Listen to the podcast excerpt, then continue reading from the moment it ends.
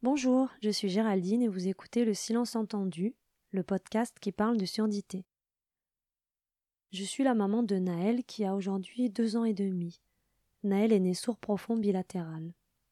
Dans ce podcast, je te raconte notre aventure, mais surtout ce qui m'a traversé et me traverse encore aujourd'hui comme émotion, doute, questionnement, réflexion.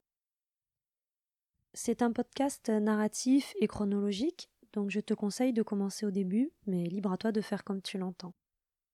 Bonne écoute.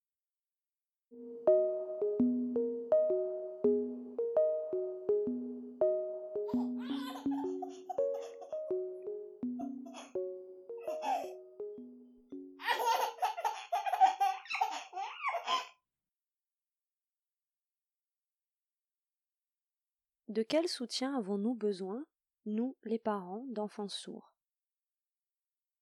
Si le sujet n'arrive qu'au bout de deux ans, c'est peut-être parce qu'il ne pouvait pas être pensé avant. Entre la minimisation, la dramatisation, les conseils, l'évitement, les réflexions, les questions intrusives ou le manque d'écoute. Comment savoir de quel soutien nous avons besoin et comment partager cela avec nos proches? Comment éviter d'être blessé, énervé, par des maladresses, et un entourage ne sachant pas toujours comment se comporter. Comment ne pas être déçu? Comment ne pas attendre plus que ce qu'il faudrait? Comment accepter la solitude contre laquelle nous sommes projetés par surdité?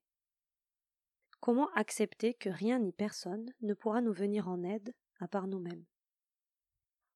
À certains moments, j'ai préféré m'isoler, à être seul, autant l'explorer jusqu'au bout.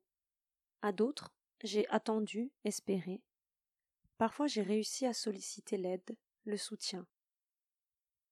Parfois. C'est difficile d'écouter une personne qui souffre, qui est perdue. On voudrait la secouer, lui dire que la vie est belle, qu'elle ne s'arrête pas à un diagnostic, qu'il y a pire, qu'il ne faut pas s'apitoyer, qu'il faut aller de l'avant, passer à autre chose, accepter, faire comme si. A-t-on vraiment besoin d'entendre ça? Ne connaît-on pas tout cela par cœur? Pourquoi est-ce si difficile d'être accueilli dans et avec ces émotions? Écouter, c'est laisser place à la possibilité d'être touché. Il y a ceux qui acceptent d'être émus et ceux qui confondent toucher et atteint, affligé, attaqué. La maladresse prend forme aussi bien dans la confusion entre l'autre et soi que dans l'éloignement de l'autre avec soi. Si je te mets à distance, toi et tes épreuves, rien ne m'éclaboussera, ni tes angoisses, ni ta peine, ni tes doutes. Les amis continuent leur vie tranquillement, comme si de rien n'était, là où pour toi, le long fleuve tranquille est devenu torrent. Pourquoi moi? Pourquoi toi? Pourquoi nous? Pourquoi? Comment? Qui suis-je? Soutenir quelqu'un, c'est le supporter. Supporter ses états d'âme, son immobilisme, ses failles. Ça peut être juste l'écoute, être là et lui dire, être là quand il a besoin, comme on peut, avec ce qu'on a. Soutenir, ce n'est pas trouver des solutions, ni régler un problème. Soutenir, c'est aider. Aider l'autre à se maintenir, à ne pas se perdre, à ne pas sombrer, c'est lui donner la béquille, le bras rassurant quand il vacille. C'est être présent pour qu'il continue de s'inscrire dans l'existant. Soutenir, ça peut se traduire par boire un café, proposer une sortie, inviter à manger. Et accepter aussi que l'autre refuse.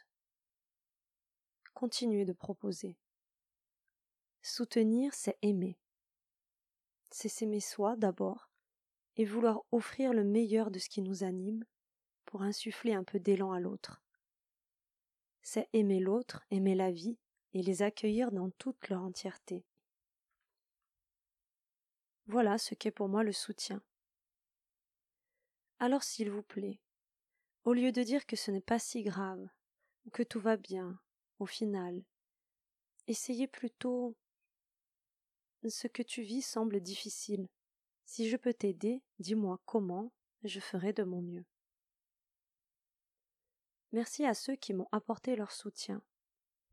Merci aussi aux maladresses et à ceux qui se sont éloignés. La vie n'est pas toujours simple, mais les rencontres sont toujours passionnantes.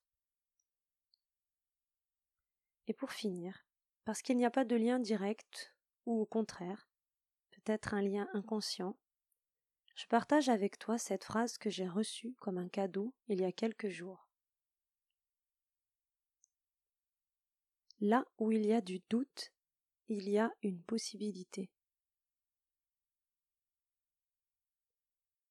Naël, je t'aime. Je t'aime. Tu m'aimes?